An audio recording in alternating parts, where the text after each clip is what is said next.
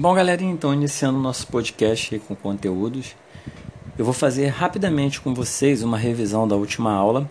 Para quem é da turma 701, essa revisão é do dia 23. Para quem é da turma 700, é a revisão de ontem, dia 24. Então, é, estou gravando esse podcast hoje, dia 25. É, vou começar revisando com vocês, é, rapidinho, uma um conteúdo que fala sobre as diferentes formas de obter alimento, de você disponibilizar energia. É, eu estou na unidade 1, no tema 4, mais especificamente na página 30. unidade 1, tema 4, página, é, página 30.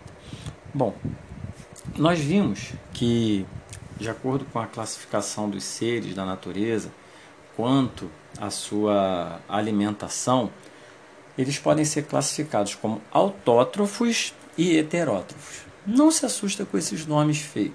Tá? Biologia, ciências, a gente tem alguns nomes feios, mas não é para a gente se assustar. Autótrofo, eu sou autossuficiente, eu produzo o meu alimento. Ah, quer dizer então que o tio Jean produz seu alimento? Vai lá na panela, faz arroz, feijão, macarrão, bife? Não, não é produzir nesse sentido não, tá bom? Autótrofos são, é, são seres que pegam é, substâncias simples, por exemplo, sais, gás, gases como o gás carbônico e a água, e combinam formando, combinam o gás carbônico e a água, por exemplo, formando glicose, ou seja, forma uma substância mais complexa. Então, de substâncias simples, eu consigo fazer substâncias mais complexas, moléculas que eu chamo de orgânicas, com muito mais energia. Então, seres autótrofos são isso. É, exemplos de seres autótrofos: os seres fotossintetizantes.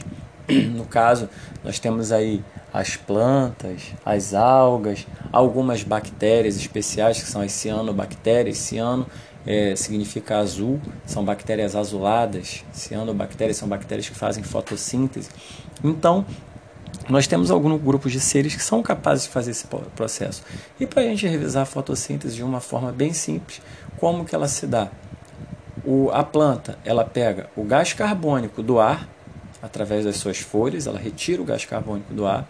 Do solo, através das raízes, ela pega a água e os sais minerais, pega a água e sais pelas raízes, que sobem, lembra, pelos vasos condutores. Os vasos condutores, a planta tem de dois tipos, ela tem o xilema e tem o floema. O xilema é o que transporta água e sais. Ele faz o transporte de baixo para cima. Xilema, água e sais, de baixo para cima, da raiz para a folha. Floema, ele transporta o açúcar produzido na fotossíntese de cima para baixo, ou seja, da folha até a raiz. Então, veja bem como é simples. Vamos voltar então a esse processo. A folha, ela capta o gás carbônico, isso na fotossíntese. A raiz capta a água e sais minerais que sobe o floema. Então a planta combina essa água que ela retira do solo com o gás carbônico que ela retira do ar isso na presença, utilizando a energia do sol, que é captada pela clorofila, que é um pigmentozinho, uma tinta verdinha, que é o que dá a cor, a cor à planta. Essa, tinta, essa espécie de tinta, né, uma substância verde, que capta a luz do sol. Ela utiliza essa energia para quê? Para você juntar água e gás carbônico e produzir glicose, produzir açúcar, que é o alimento da planta. E esse açúcar que vai ser disponibilizado, que vai servir para a planta fazer a respiração. A respiração é um outro processo que nós vimos, é na qual a planta vai utilizar essa glicose para quebrar ela e usar a energia da, dessa glicose. Para quê? Para ela crescer, para se reproduzir, em casos que ela possa produzir frutos. Então, a, toda a energia da planta ela vem da respiração. A fotossíntese, ela só ocorre, ela, a principal fase dela ocorre de dia, porque ela precisa da luz do sol. Também tem uma etapa dela que ocorre à noite, mas vocês vão ver mais no ensino médio. Então, a fotossíntese, a gente, para a gente agora, a principal etapa dela ocorre de dia e a respiração independe do horário, é de dia e à noite a planta ela está fazendo respiração para obter energia. Então, é, é, no caso, organismos autótrofos são organismos que fazem fotossíntese. que vão fazer esse processo de produzir o seu alimento. Mas será que a fotossíntese é o único processo de produção de alimento? Não, existe a quimiossíntese que nós vamos falar agora, já já em uns minutinhos. Então, eu falei que organismos autótrofos são os que produzem seu próprio alimento e fazem isso através da fotossíntese ou quimiossíntese, fazendo o que? Pegando substâncias simples, transformando em substâncias complexas com muita energia. E aí a gente tem os organismos que são heterótrofos. Heterótrofos são organismos que não fazem, não produzem seu próprio alimento. Eles têm uma alimentação variada, eles têm que se alimentar de outros seres. E aí temos os herbívoros que se alimentam de plantas, carnívoros que se alimentam de carne, os onívoros que se alimentam de toda espécie de, de comida, seja carne, ovo, enfim, planta, são os onívoros. Nós temos os frugívoros, os, os animais que se alimentam de, planta, de fruta. Então, aí temos uma diversificada alimentação. Mas o que eu quero que vocês saibam? Que heterótrofo ele é o organismo que não produz seu próprio alimento, ou seja, ele não faz fotossíntese e nem quimiossíntese. Então, ele tem que buscar esse alimento na natureza, ele tem que caçar. Então, são os predadores. Os predadores, os animais, eles não fazem fotossíntese. Então, para ficar claro, autótrofos fazem fotossíntese ou quimiossíntese, produzem seu próprio alimento. Heterótrofos não produzem seu próprio alimento. Tá tranquilo quanto a isso, pessoal? Então, você vai sinalizando aí para tio Jean aí no fórum. Se você tiver alguma dúvida, pode colocar que a gente vai tirando aí, tá bom? E seguindo aí, é, agora a gente vai falar sobre a quimiossíntese. Eu passei uma visão geral da fotossíntese, de como ela ocorre.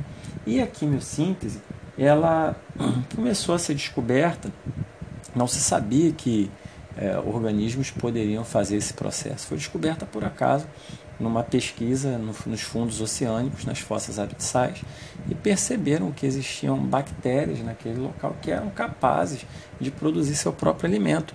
Até então, galera, a gente achava que só tinha como acontecer isso absorvendo a luz do sol. A quimiossíntese é muito parecida com a fotossíntese, bem parecida. Só que é, tem uma, conceitualmente falando, né, na definição dela, ela é bem parecida. Mas só que tem uma diferença. Na fotossíntese a gente utiliza a energia da onde? Do sol. Boa, garoto, você que acertou. A gente pega a energia do sol. Só que, poxa, lá nas profundezas do oceano, nas fossas abissais, eu tenho luz do sol chegando lá? Não, né? Então, como que a quimiossíntese vai acontecer? Então, ela não ocorre também só lá nas profundezas do oceano. Já se descobriram também algumas bactérias que vivem no solo e que elas conseguem produzir seu próprio alimento. Então, é, o que, que vai acontecer? É, a energia que elas vão utilizar vão ser de algumas substâncias que tem no solo ou no fundo dos oceanos. Elas vão destruir essas substâncias. No ensino médio vocês vão entender o nome que a gente dá, que é posso falar para vocês a nível de curiosidade, que é oxidar. Mas para vocês, para ficar mais simples, as bactérias elas destroem algumas substâncias do solo, obtêm energia, elas vão ganhar energia dessas moléculas que elas destruíram, e aí sim, aí elas vão aproveitar essa energia para produzir, por exemplo, o açúcar, juntando o gás carbônico com a água para fazer o açúcar. Veja bem que é muito parecido com a fotossíntese, né? A fotossíntese, só que a fotossíntese tem uma diferença, que a planta tem a clorofila para captar a luz do sol. Na quimiossíntese não. A quimiossíntese ela precisa destruir algumas substâncias que estão no solo ou no fundo oceânico. Aí vou dar um, uns nomes de substâncias que vocês podem é, saber. É, ela pode destruir uma substância que tem no solo chamada amônia, enxofre, sais de ferro, enfim, ela pega essas substâncias, destrói, a energia que é liberada ela usa para juntar o gás carbônico e a água para formar é, substâncias orgânicas como a glicose, por exemplo, o açúcar. Né? Então ela pega a energia desses sais, dessas substâncias presentes na água, junta com o gás carbônico com a água e produz o açúcar. Tranquilo? Então isso é uma forma de produzir o seu próprio alimento, uma alternativa. Essa é a quimiossíntese. Então é um processo bem simples, de moléculas simples, elas vão fazer moléculas muito ricas, muito energéticas, com base em quem? Gás carbônico e água. Vai formar açúcar, que é um nutriente dela. Tá bom, pessoal? E aí a gente tem é, uma classificaçãozinha que o livro traz. Algumas bactérias que durante a quimiossíntese elas liberam o gás metano, elas são chamadas de metanogênicas. Gás metano é o cheirinho do gás de cozinha. É, temos aí bactérias que produzem enxofre, são chamadas de sulfobactérias, gases de enxofre. É, bactérias que produzem é, compostos de nitrogênio, substâncias ricas em nitrogênio, né, são chamadas de nitrobactérias. Nitrogênio, nitrobactérias. Metano, metanobactérias.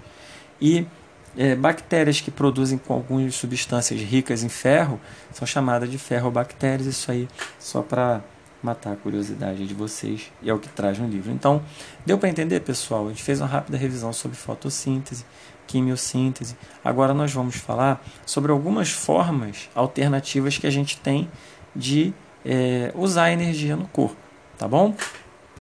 E só para finalizar, dúvidas, só colocar aí no fórum, beleza?